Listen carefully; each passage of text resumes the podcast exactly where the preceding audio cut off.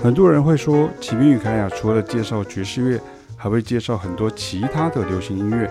但是这句话有失精准，因为第一点，介绍爵士乐势必要连同时发生的音乐形态一起介绍，才有办法理解其意义。因为爵士乐是玩法，很多音乐形态是元素。爵士乐本身当然也有很多时代与音乐上的特色元素。第二点，不了解这样的基础，硬要切割，譬如爵士跟古典分开，爵士跟节奏蓝调分开，爵士跟摇滚分开，爵士跟嘻哈分开，结果就是懂爵士乐的人只会越来越少，爵士乐的面貌反而越来越模糊，甚至消失了。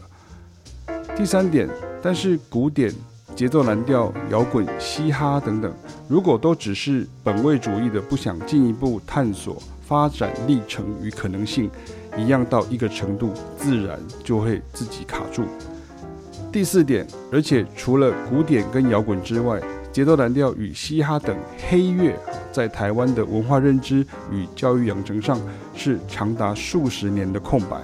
他们发展的同时，也渗入了爵士乐的特性与融合交汇。所以变成要全面介绍、循序介绍才会完整。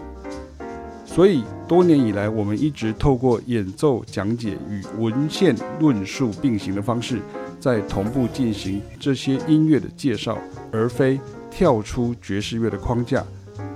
因为爵士乐本来就是这个框架，而入门当然可以从四月二十六号开始，因为大众爵士乐欣赏讲堂这十堂课中。就是要这样触类旁通的，让大家觉得哦，原来是这样啊。